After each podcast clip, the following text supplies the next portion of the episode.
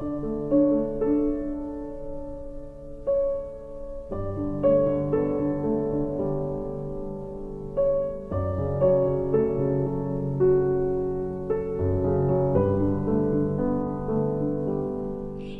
a mentira, o engano, muitas vezes é bem sutil. Parece ser uma verdade, porque muitas vezes agrada seu instinto ou a sua vontade. E aí entra a opção do que é certo, justo e o errado. Você decide um dos dois. Um dá prazer, esconde, engana e dá uma sensação que está tudo bem sem ter que enfrentar o problema. O outro, você, entre aspas, perde. Porque não faz a sua vontade. Envergonha às vezes. Tem que começar do zero. E aí? O preço é muito caro da vida. E aí? Quem você escolhe? Verdade ou prazeres? Se, pois, o Filho vos libertar, verdadeiramente sereis livres. Bem sei que sois descendência de Abraão, contudo, procurais matar-me, porque a minha palavra não entra em vós. É, você diz que crê em Deus, mas vive uma vida como alguém preso às suas vontades. Como você pode dizer que é de Deus se vive de acordo com seu passado? Você diz que está bem, mas como pode estar bem se você precisa impor o seu jeito e vontade a tudo e a todos? Quem está bem tem paz. É livre de preocupação com o que os outros pensam ou deixam de achar.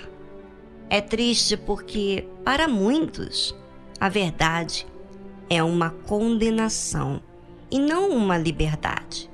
E por quê? Porque para essas pessoas, elas gostam da mentira e defendem com unhas e dentes para dizer que estão certas.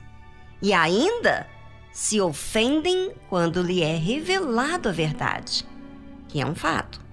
Bem, Vamos a uma música e pense nos seus atos, nas suas escolhas, nas suas defesas. Será mesmo que está ligado à verdade?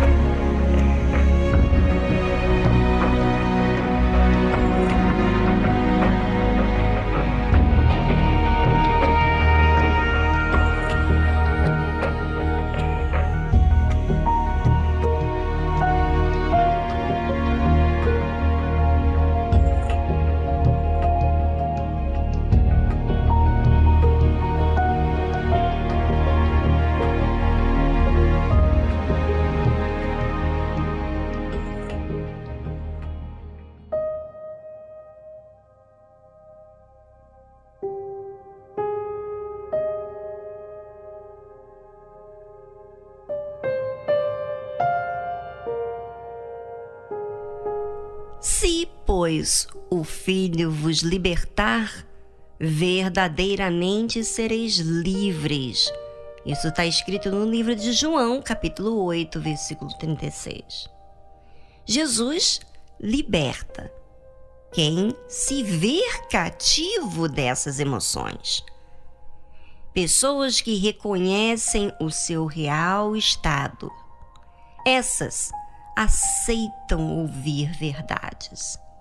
E quando o Senhor Jesus liberta elas, realmente não existe mais inclinações quanto a isso que tentava antes.